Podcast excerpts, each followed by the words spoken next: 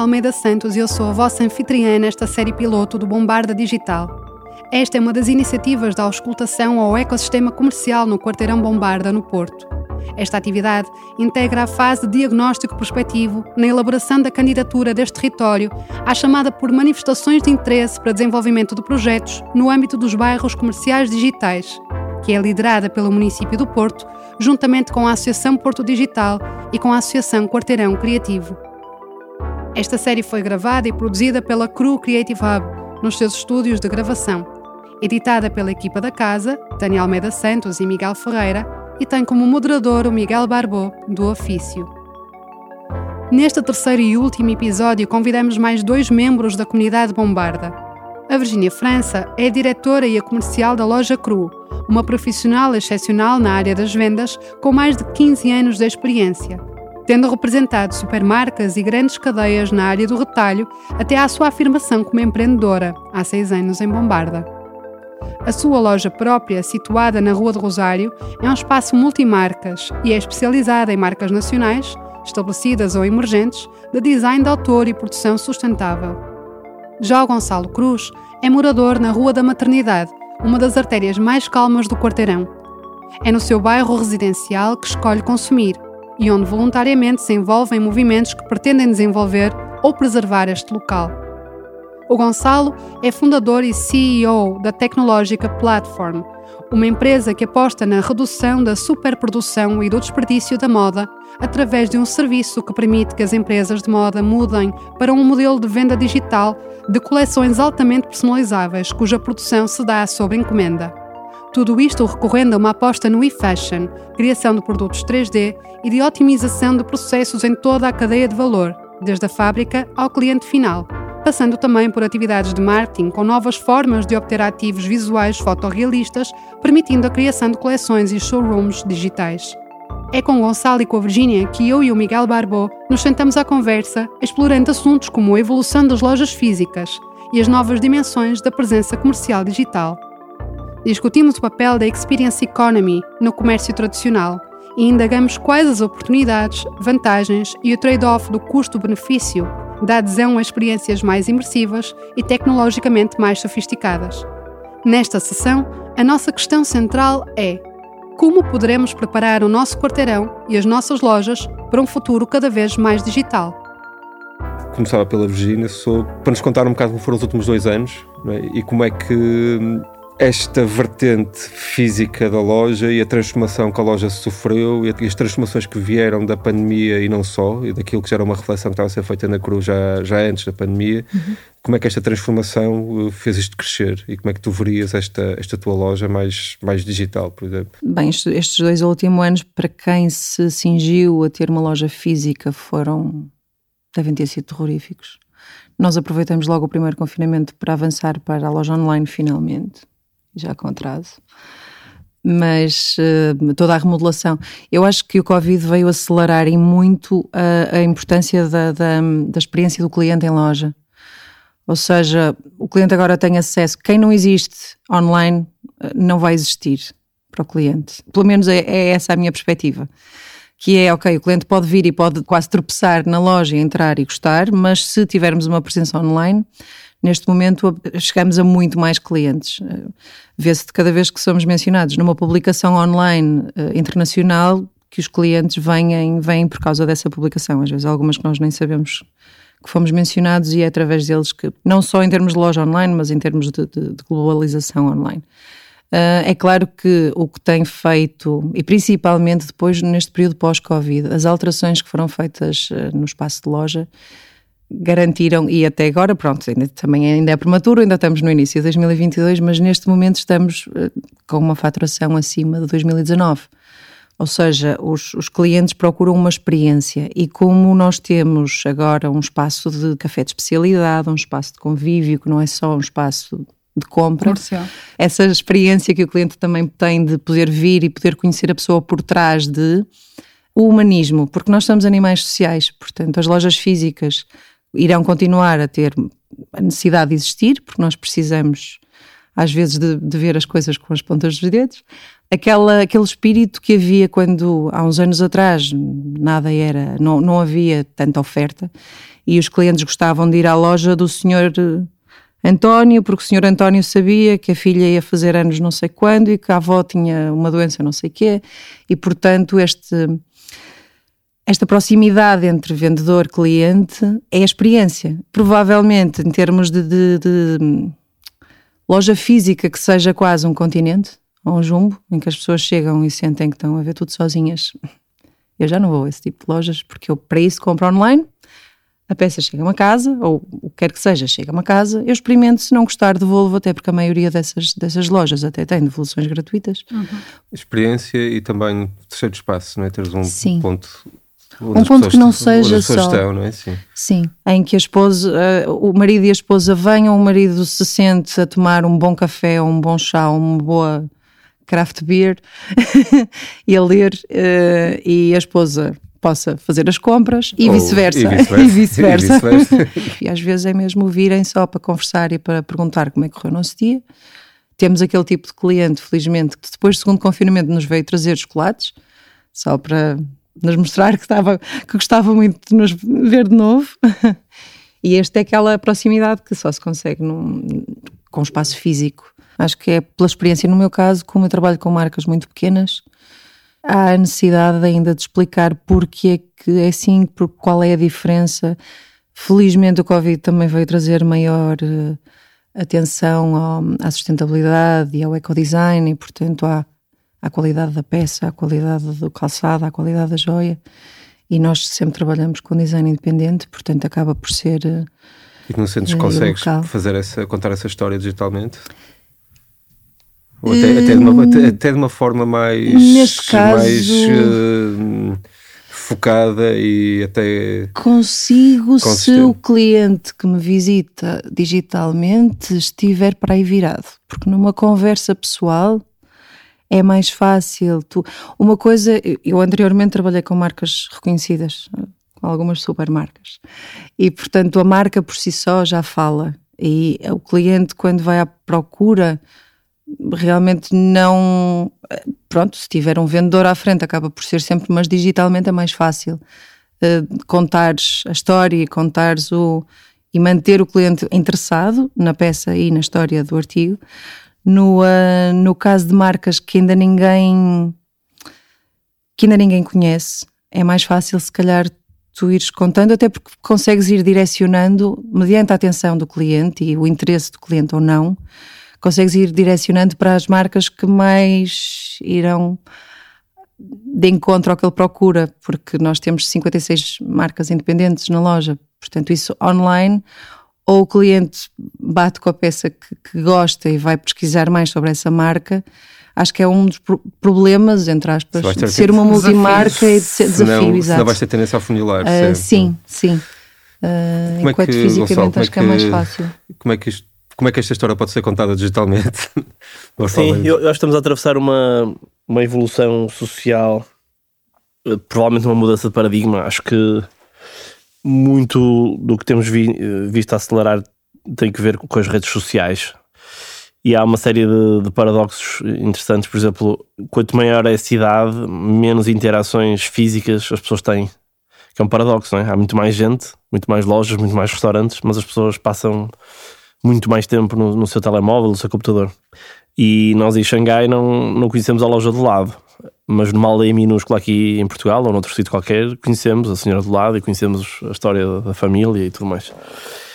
E esse paradoxo é, é muito desafiante, especificamente no Porto. Um, o Porto eh, sempre foi uma cidade mais ou menos cosmopolita, mas agora, obviamente, cosmopolita. Ou seja, eu diria que há três grandes ângulos. Um é muito mais turismo, o segundo, muito mais empresas internacionais uh, a contratar portugueses ou estrangeiros cá.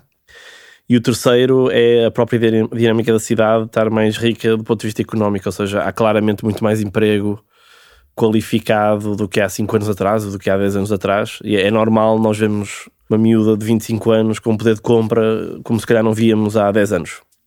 E a maneira de interagir com essas pessoas, uma miúda, um rapaz de 25 anos, uh, engenheiro de software ou designer de produto, com poder de compra e que trabalha para uma empresa alemã ou americana é completamente diferente da vizinha do lado ou daquela senhora que já nos conhece, ou senhor.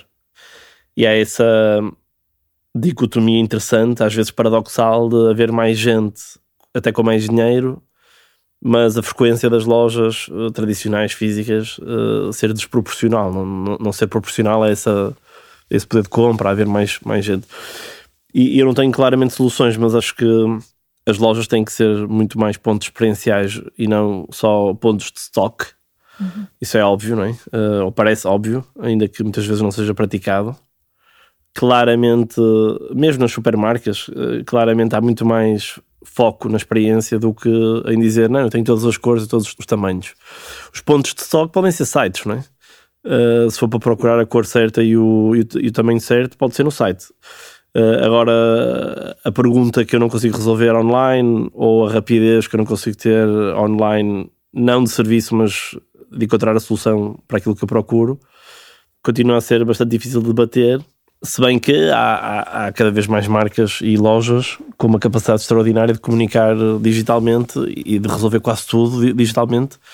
O, que em si mesmo não é uma ameaça, acho, acho que é uma oportunidade, não é? Uma coisa curiosa na, na experiência que tenho na, no retalho, da altura tinha duas lojas no Porto e eram duas lojas visualmente muito diferentes. Uma a, a que eu tinha aqui na, no bairro era se calhar muito mais ao estilo daquilo que a Coroa é agora, em termos estéticos, e, e tinha até bastante stock pá, de coisas muito específicas. E a verdade é que ela faturava e tinha menos, muito menos visitas do, que a outra que tenho, que tenho em Matosinhos, que continuo a ter. E em Matosinhos eu não tenho muito stock. Aliás, tenho o que tinha aqui, um bocado menos, se calhar. São vendas muito técnicas, a maior parte das coisas são, são compradas por encomenda, pá, porque tem medidas específicas e é um mercado, são mercado das bicicletas, nós temos, e nós trabalhamos com material clássico, nós temos que ir buscar às vezes material que tem uma rosca muito específica e por encomenda.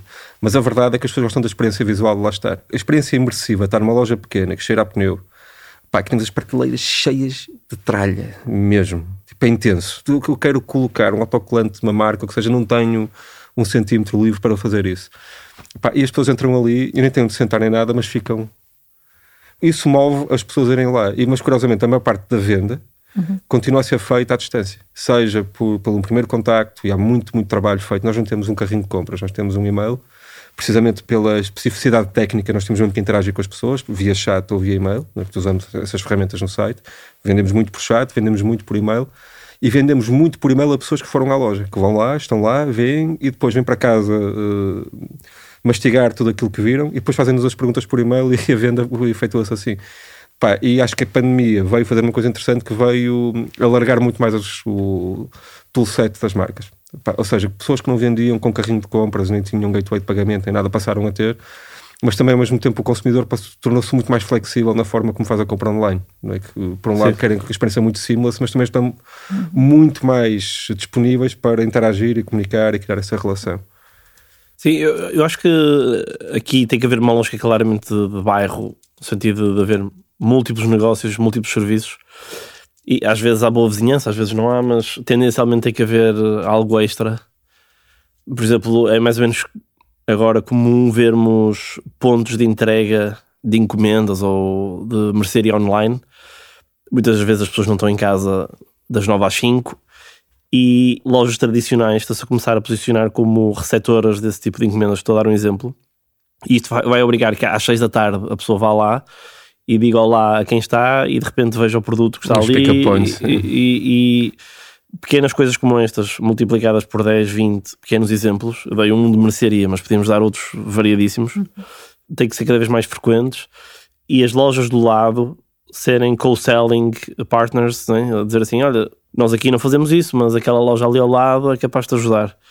Uh, isso é, um, é um, uma vantagem competitiva de um bairro, de um quarteirão. Isso é, é? Isso é interessante, Sim, ver, ver, ver, a experiência do analógico e do tradicional, como é que essas coisas podem ser exponenciadas. Sim. No meu bairro, que, sim, que é aqui perto, eu tenho à porta da minha casa uma mercearia, que é da Dona Lourdes, com a qual eu consigo comunicar, e ela é o pick-up point do bairro todo. Porquê? Porquê? Porque é o único ponto de venda claro. que está aberto das 7 da manhã às 7 da tarde.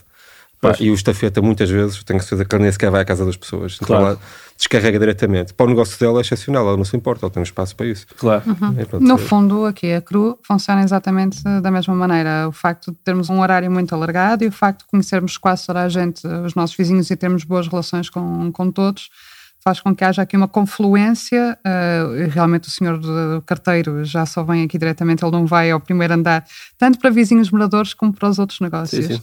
Acaba por acontecer isso, das pessoas virem por um motivo, acabarem por ficar por outro e depois comprarem algo que, que se calhar não estava previsto inicialmente, ou que se calhar já andavam a namorar e que foi a oportunidade naquele momento, e acabam por estabelecer aqui uma relação. Isto eu vejo isso de fora, essa relação com a Virgínia. Há pessoas que vêm cá só para conversar também porque eh, eu acho que acaba por haver também aqui uma função social das lojas físicas e das pessoas que estão à frente dessas lojas, eh, se tiverem esse tipo de competências eh, desenvolvidas, de haver aqui realmente este lado mais uh, social e humano que em cidades uh, médias como o Porto, portanto nós não somos uma aldeia, não somos uma metrópole, portanto existe isolamento social no Porto uh, também, não é? Uma escala se calhar não tão grande como uma Nova York desta vida, mas também existe e estes pontos de, de venda acabam por, também discordo, por funcionar. Eu discordo, dessa, dessa tua visão de, de, não sermos uma metrópole porque somos. A verdade é que nós somos aqui privilegiados porque estamos entre pessoas que nasceram a viver neste sítio e que têm as suas redes sociais aqui perto. Mas há muita, muita gente no Porto, até porque o Porto está no centro. Uhum.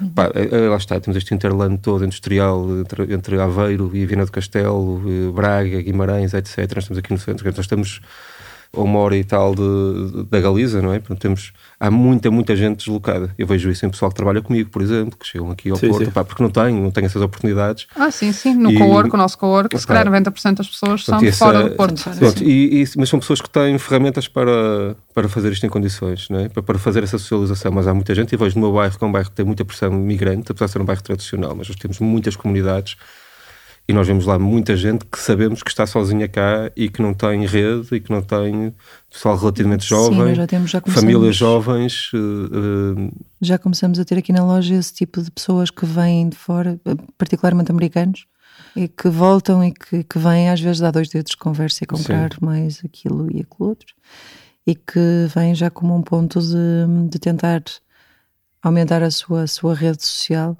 que há uns, anos, há uns anos atrás aconteceu Nós na... também temos aqui essa, essa parte. Agora voltando um bocado aqui ao tema do comércio e, e aquilo que a Susana teve ontem aqui nos, nos comentou sobre a Rua do Almada, há, há, histórias uhum. quase anedóticas, não é? Portanto, uh, se vais à Rua do Almada comprar uma ferragem específica, vais a uma loja de ferragens, ele não a tem e diz assim, vai ao 32. É, sim, é sim. o número da porta, nem é o número da casa, vai ao 32. Claro, claro. Já nem só trabalhas o nome da casa. Isso tem um diretório humano, não é? Uhum. Que é fantástico, que é das coisas mais fáceis nós passarmos sim. para o digital se fizermos isso bem feito, com, com, com pensamento crítico. Sim, e, e, e portanto, nessa componente social ligada ao comércio, estavas a falar das pessoas com menos informação, capacidade económica.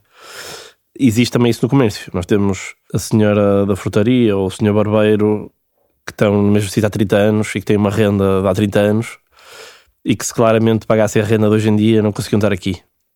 E mais cedo ou mais tarde temos visto acontecer, não é? Quer pela gentrificação, não é? isto tornar-se só mais um ponto turístico, quer porque há grupos maiores que conseguem fazer economia de escala, sei lá, na restauração, na, e, conseguem pagar essas rendas e, e, e promover o lugar, mas perde-se essa socialização comercial de dizer vá ao 32, vá ao 37. Que na Rua da Almada já aconteceu a, a, a, com os moradores, não é? Porque de repente Sim. as lojas ficam lá porque elas ainda continuam a ser um destino Sim. importante, mas a senhora estava-se a queixar de de, de, praticamente um momento para o outro deixou de ter claro, com os seus é vizinhos. É só, Airbnb. Só, só Airbnb. Mas devia, devia, haver uma preocupação, até porque não estamos a falar de uma escala de milhares, estamos a falar de dezenas, eventualmente uma centena de negócios. Um cuidado, porque estas casas estão naquele limbo em que não são casas tradicionais de lojas centenárias protegidas pela Câmara. São lojas com 20 anos, 30 anos, provavelmente com as pessoas lá pré-reforma ou na reforma que têm muita dificuldade em manter-se e querem, e querem manter, ou ao sobrinho, ou ao filho, ou ao, ao parceiro, ou parceira. Também é disso que se faz um bairro, não é? Eh, e perceber o que é que nós com eles conseguimos ter nesses serviços partilhados, uhum. nessa lógica de. Por, por exemplo, um, um, bairro nunca devia fechar. Há sempre um negócio que abriu às seis da manhã ou que fechou às nove da noite. E se calhar não é o nosso, mas. Os temas encaixam-se uns nos outros, não nunca falamos sobre isso. E a parte digital a parte digital devia ser isso, devia ser eh, a soma das partes. No fundo, é o mínimo e o máximo múltiplo comum, não é? numa lógica mais matemática. Quer dizer assim: olha, qual é o mínimo múltiplo comum que nós podemos pôr no site e o máximo múltiplo comum. Uh, e isso, isso vai trazer eh, muita força, porque, de novo, eu posso estar à procura de uma bicicleta, mas se calhar paro no barbeiro ou vice-versa. O mesmo se aplica para uma loja de roupa ou uma frutaria, o que quer que seja, não é? E nós não conseguimos ter poder individual de gerar tráfego.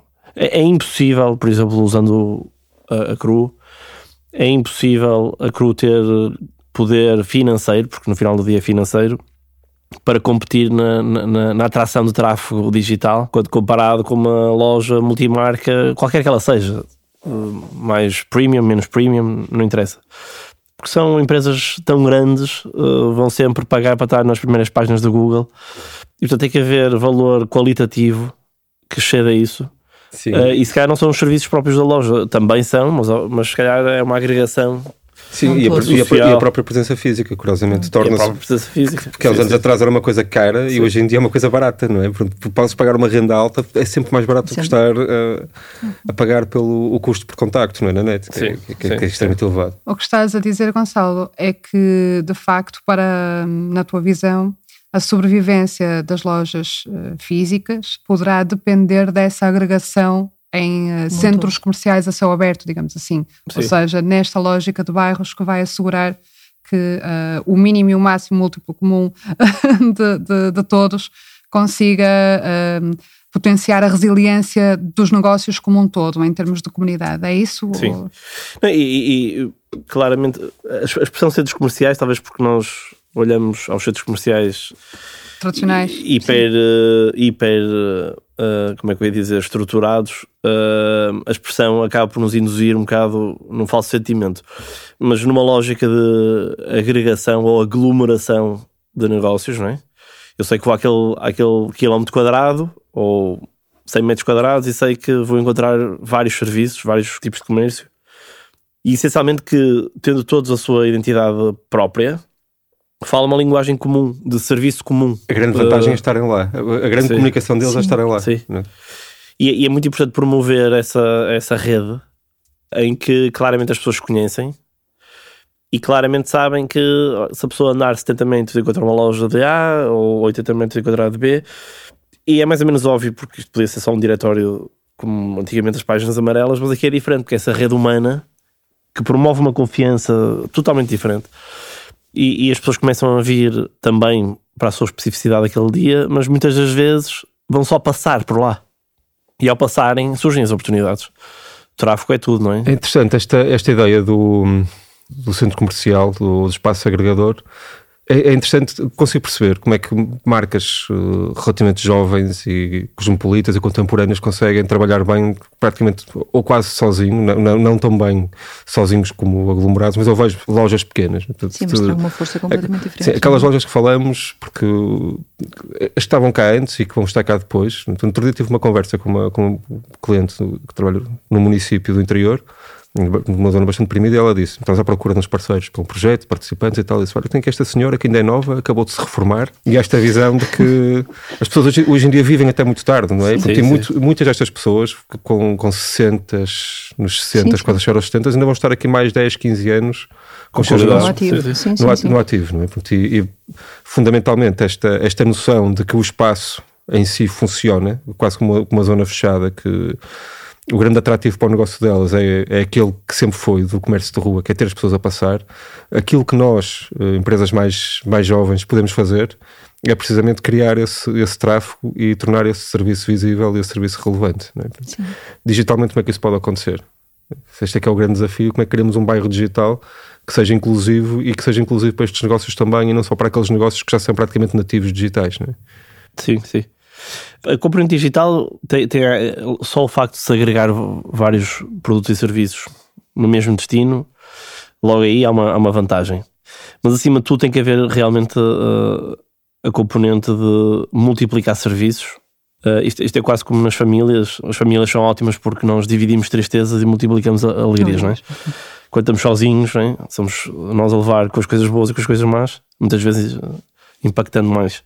Numa lógica de rede de, de bairro ou de quarteirão tem que ser a mesma coisa, é, é, dividir as tristezas, neste caso as dificuldades. Se há pouco tráfego, o que é que se pode fazer para complementar? Se há pouco, sei lá, estou a ir uma coisa super prática, poucos lugares de estacionamento. Uma loja não consegue resolver um problema de lugares de estacionamento, mas 50 lojas ou 50 atores conseguem ter um poder de influência e dizer assim: não, nós temos que encontrar a solução. Ou para uma paragem de autocarro, ou de metro, ou o que quer que seja. E portanto, dividir os desafios e multiplicar as oportunidades. Não é? Claramente que a questão social tem que ser eh, muito trabalhada, seja por eventos, seja por uh, atrativos específicos de socialização, ou seja, em que as pessoas não foram para comprar, foram para socializar, mas acabam por conhecer aquele negócio, acabam por conhecer aquelas pessoas. E mais uma vez, uma loja consegue fazer isso, 10 lojas fazem isso muito melhor, em princípio, não é? se estiverem articuladas. E a montra é a parte digital. A montra de, da, da, agenda, a montra de o que é que vai acontecer e, e até das propostas podem vir de, de mais pessoas, não, não só das, das pessoas do, desse bairro comercial. E a componente, a componente digital acaba por ser o chamariz. Ao longo das, das conversas que temos aqui, houve duas coisas que emergiram. Uma, uma delas foi a noção de cooperativismo naquela lógica da economia social eh, e outra foi da, da capacitação e por eh, afinidade, digamos assim, com estes dois temas, a questão do empoderamento, não é? Porque tu capacitas para empoderar e o cooperativismo tem a ver com o empoderamento coletivo. Como é que a digitalização de um bairro pode resolver questões como, ok, nós vamos criar aqui uma plataforma, vai haver, vamos ter um contrato comum do CTT Expresso e ou quem quer que seja, passa a publicidade para termos todas as condições muito mais interessantes para os envios. Se calhar vamos ter aqui um estafeta que vai eh, fazer as entregas numa bicicleta elétrica para, para o perímetro do Porto. Não vai. Não é elegível. Ou não vai, ou vai, ou vamos, Sério? ou vamos investir nisso, nós, ok, pronto. Mas como é que nós vamos passar estas ferramentas para as pessoas que não as têm, ok? Porque de repente nós entregamos isto. Temos aqui, isto é brilhante, uh, tu, Virginia, vais usar porque tranquilo, não é? Um, pá, o André também, etc, etc. Mas como é que a senhora, uh, pá, que tem o seu negócio, que, que até é um negócio interessante, vender... Uh, Camisas de noite. Ou mobiliário, ou qualquer coisa, não é? Pronto, ou frutaria. Não, que, ou, que, ou, ou, ou, que tem uma pequena oficina que sabe fazer coisas que mais ninguém sabe fazer, uhum. não é? Ou que faz restauros. Como é que as pessoas vão usar estas ferramentas se não tiverem, dúvida, se não tiverem esta capacitação? Alguém, é que a capacitação não é formação, não é chegar a alguém. Eles vão uhum. ter que ter, lá está, como o Pedro dizia há pouco, um mediador, não é? Que vai ajudar a fazer isso. Sim. E esse mediador, como é que ele vai fazer isso? Não é? De que forma? Vai, vai fazê-lo voluntariamente? Ou vamos fazer isso dentro de uma estrutura? Pronto, isto é um tema também que é importante, mas porque todo este projeto tem a ver com uh, passar ao nível seguinte toda a gente, não é só um, um conjunto limitado de atores. Não é? Acho que aí teríamos todos a ganhar com isso, portanto, se calhar a longo prazo e para que o projeto não acabe por cair, é sempre preciso criar uma estrutura de alguém que realmente esteja motivado para o fazer e para o fazer bem e para que toda a gente tenha igual acesso. Lá está, é o social, mais uma vez, é, ou somos um bairro unido, mesmo para que sejamos mais fortes, porque ninguém vai a uma rua muitas vezes por causa de uma única loja, não é? Temos todos a ganhar com isso. Isso temos porque temos uh, neste quarteirão, mesmo mesmo mesmo quem não tem o negócio especificamente cá, mas trabalha nessa área, também deve estar incluído nessa uhum. nesse projeto digital, não é? Se calhar, acho que é sempre preciso alguém focado em fazer isso Sim. acontecer. Claro, esse, esse, agente mediador, digamos assim, que também está previsto no, no, no fundo neste projeto, eh, este é um projeto que prevê uma ação de proximidade, ou seja, percebe-se que com esta call dos bairros comerciais digitais há aqui uma tentativa, uma intenção de não se fazer as coisas como ao costume, de haver aqui uma centralização, uma, um desígnio superior e uma, e uma ação top-down, mas sim que exija, eh, exista isto que estamos a fazer, não é? Que é reunir com os agentes uh, do ecossistema, sejam eles uh, do comércio, serviços, moradores, visitantes, uhum. inclusivamente, discutirmos estes temas e tentarmos encontrar soluções que, debaixo do chapéu da digitalização e da transição digital, se consiga encontrar aqui vantagens para todos, que vão ser vantagens provavelmente diferentes para uns e para outros, porque se há uns uh, negócios neste quarteirão que são mais uh, cutting edge a nível tecnológico e que as suas necessidades uh, de digitalização já são mais à frente, há outros uh, que nós estamos muito também a falar nestes uh, que queremos incluir os, as pessoas da mercearia, as pessoas Sim, da, frutaria, da frutaria por aí fora. Ou seja, de que forma é que a gente pode auxiliá-los a terem uma presença digital e a fazerem uma extensão da sua existência para além daquele ponto físico.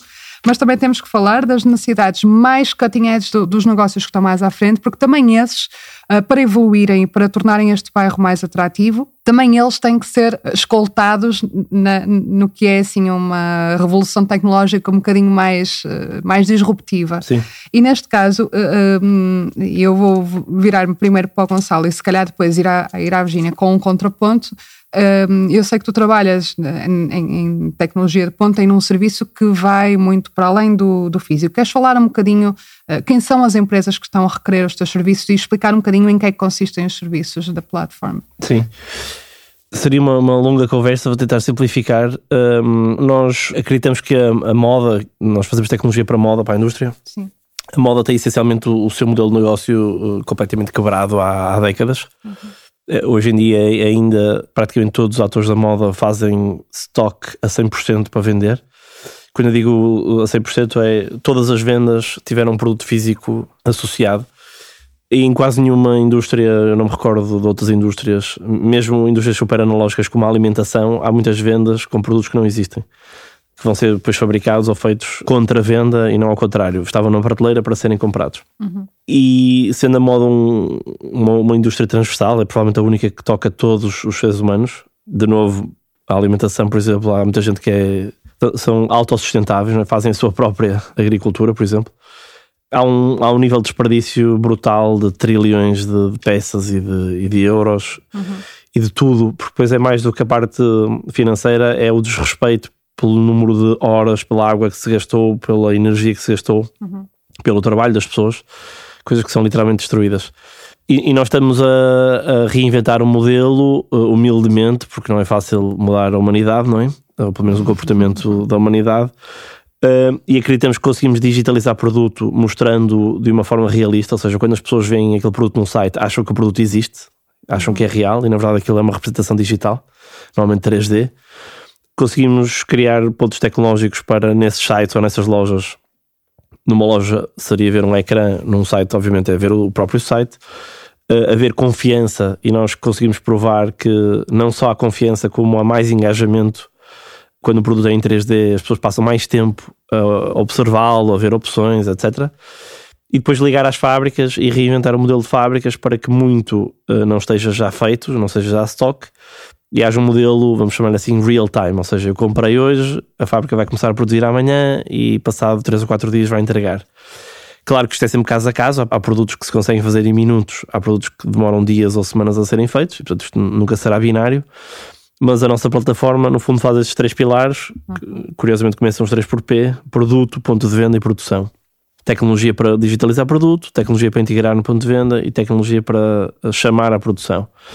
Trazendo um bocadinho essa experiência para cá, para esta conversa, não creio que a digitalização dos bairros, vamos chamar-lhe assim, começar a criar réplicas digitais de lojas ou réplicas digitais de bairros comerciais vai ser um grande movimento.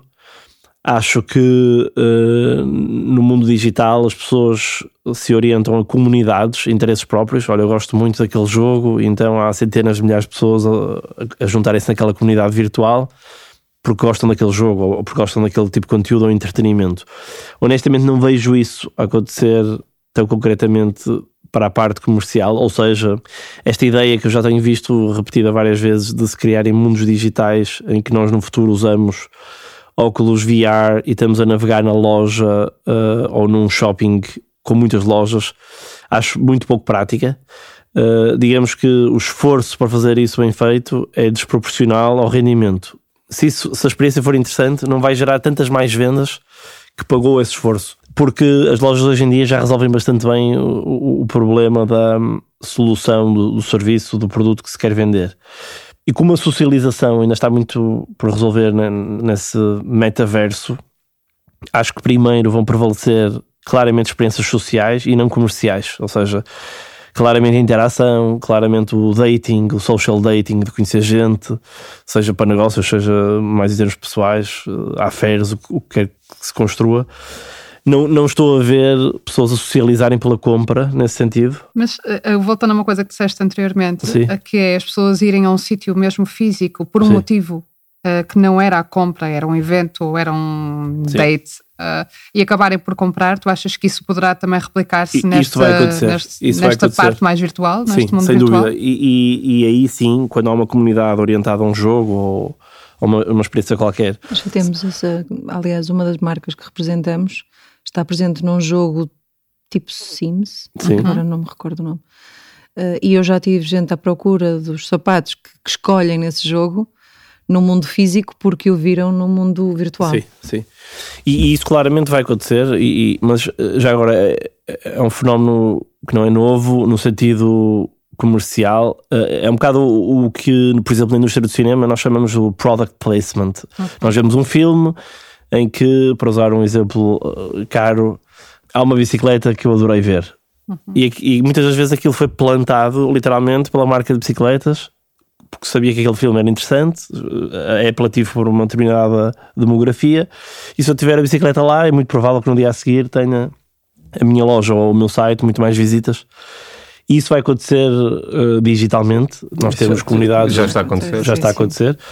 Um, em, em, que temos jogos, em que temos plataformas sociais virtuais com centenas, milhares, às vezes milhões de pessoas, uhum. e claramente marcas lá presentes vão, vão, vão ter colateral positivo.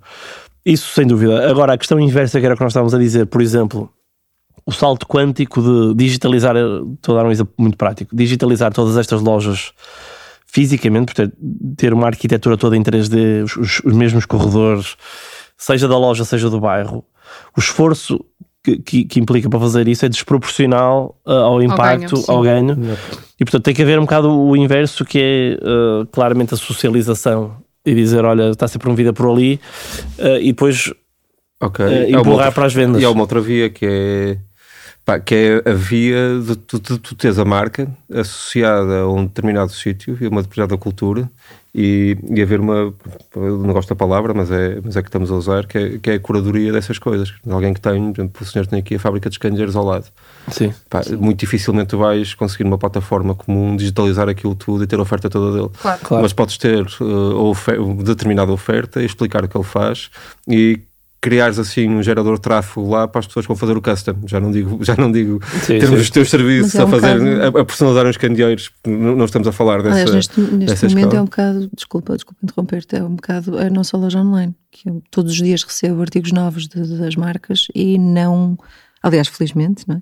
Mas não tenho esse o tempo para estar sempre a colocar lá uh, os artigos novos, porque entretanto o cliente entra e eu mostro-lhe as coisas novas porque ele viu algo na, na loja online que gostou e veio com aquela ideia, e eu mostro-lhe as novas e ele leva as novas e não chega sequer a ver Sim. stock. Sim, uh, voltando à lógica é? do mínimo múltiplo comum, uh, o mínimo que nós temos que fazer por todos é eles terem uma presença tão ou mais digna do que aqueles que são tech savvy, ou seja, se o senhor dos candeeiros não tem competência porque está noutra geração para ter um site com umas fotografias interessantes dos seus melhores produtos, etc. Ou o barbeiro que ainda é mais engraçado porque aí não há um serviço que se consigas empacotar e entregar, não é? Um, tem que haver um, o, o, tal, o tal empoderamento e dizer assim: não, não se preocupe, nós vamos tirar as fotografias, nós vamos criar o blog ou, ou o site e ter uma, presença assim. tão bem como. Sim, mas, é, mas é interessante a ideia de que nós conseguirmos uh, pegar em, sei lá, voltamos à maçã, não é? Em, em algum dos produtos que eles lá estão e, e, e dar-lhes uma visibilidade digital e mesmo tecnológica, pá, e porque não não sendo muitos eh, e sendo uma seleção, pá, eventualmente até meter um layer de tecnologia mais sofisticada que, que não seja só uma fotografia, não é? Bem curada do sítio e de facto ter essa. conseguirmos dar um componente de, de, tecnológico a um negócio muito, muito pouco tecnológico precisamente porque conseguimos limitar a escala e limitar o, sim. a intervenção. Sim, o, o, Pedro, numa conversa anterior, deu o exemplo da maçã, da, da frutaria. Pois é, estamos a as conversas todas, desculpa. porque, porque não haver uma representação 3D dessa maçã ou algo semelhante? Isto um bocadinho para provocar Uh, no fundo, o alargamento da membrana uh, da, da, da, digitalização das pessoas e também para criar aqui, no fundo, aqui alguma curiosidade sobre essa. Um, Sim tudo tem que ser visto na matriz esforço versus proveito, não é? E há coisas que se conseguem digitalizar e, por exemplo, qualquer eh, telemóvel hoje em dia faz um 3D scan mais ou menos sofisticado do produto como uma maçã ou, ou como um candeeiro. Mas aquilo, no fundo, é uma fotografia melhorada. É, é conteúdo melhorado, é uma fotografia que se calhar consegues rodar mas tu não, intera não interages com essa maçã e dizes assim: Olha, eu queria mudar-te de cor, ou o candeeiro, queria-te mudar as dimensões. Uhum. No fundo, tiras fotografia, entre aspas. Uh, neste caso, é mesmo fotografia, uh, tecnicamente chama-se fotogrametria, ou seja, estás a, a, tirar muitas fotografias para aquilo depois ter tridimensionalidade, conseguis rodar, conseguis ver de várias dimensões. No fundo, em vez de uma, uma fotografia, tiraste 20 ou com 30. Com uma vista, tens muitas vistas. Sim. E isso é escalável, é fácil de fazer, tudo mais. A pergunta é: por que não tirar três boas fotografias à maçã ou ao candeeiro? Isto vai gerar tão mais interesse e tão mais uh, abertura ou alargamento da tal membrana? Isto transpôs conteúdo para muito mais gente? Provavelmente não, mas nada como testar. Mas há, há coisas mesmo simples. Vou, vou, dar um exemplo, se calhar caricato. Há bocado estávamos a falar do estafeta, que não é elegível. Mas não, isto não tem que ser tudo elegível. E nós temos... mas, mas, mas ela vai para receber um ordenado. Pronto. Exatamente. O, eu, enquanto morador, não faz qualquer tipo de sentido racionalmente, não, é? não, não tem lógica estar a pagar um ordenado, vou, vou arredondar só para ser fácil matematicamente, de mil euros a uma rapariga, um rapaz, para estar à minha porta a entregar coisas que eu quero entregar a alguém, não é? Mas se forem 50 negócios barra moradores e se dividirmos os mil euros por 50, se calhar as pessoas não se importam de pagar, eu não fiz as contas certas, nem sei o número de pessoas certas no bairro, 25 euros por mês ou 30 euros por mês para ter o serviço de dizer assim: olha, Maria, se for o nome da estafeta, preciso que me entregues isto naquele cliente. Ou um morador, preciso que entregues esta encomenda naquela empresa, por exemplo. E esse tipo de serviços uh, partilhados, vamos chamar assim, com regras definidas à cabeça, que toda a gente entenda, que quem entra sabe ao que vai acabam por passar para o cliente final e o cliente final vai, vai, vai saber que se for aquelas lojas daquele bairro, pelo direto e o indireto, vai ter grandes benefícios. E o grande chamariz vai ser o online, porque é, vai ser no online que eu vou ver todos os horários das lojas, eventualmente os produtos e serviços disponíveis, etc.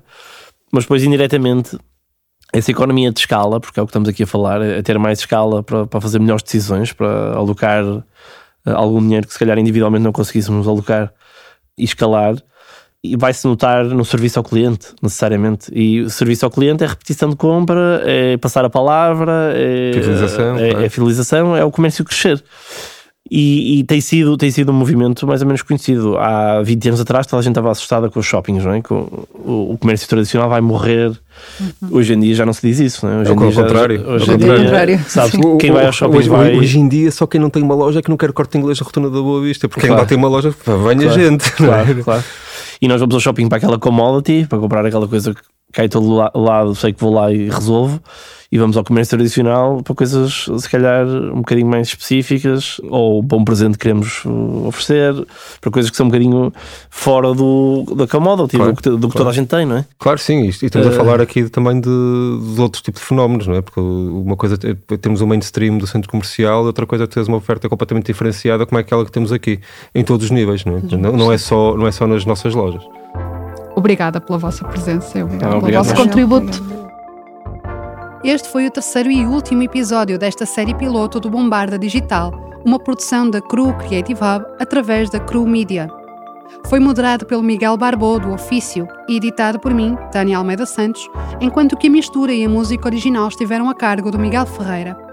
Foi importante perceber a visão e a expectativa de cada um dos participantes sobre o que é a vivência num bairro e as suas concepções sobre comunidade, vizinhança e cooperação entre agentes económicos locais em prol de um bem comum e uma prosperidade coletiva.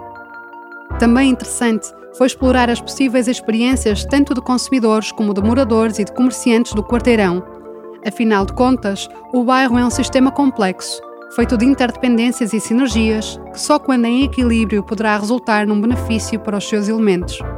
Aqui fica o nosso agradecimento sincero à Virgínia França e ao Gonçalo Cruz pela abertura ao convite e generosidade nos seus contributos.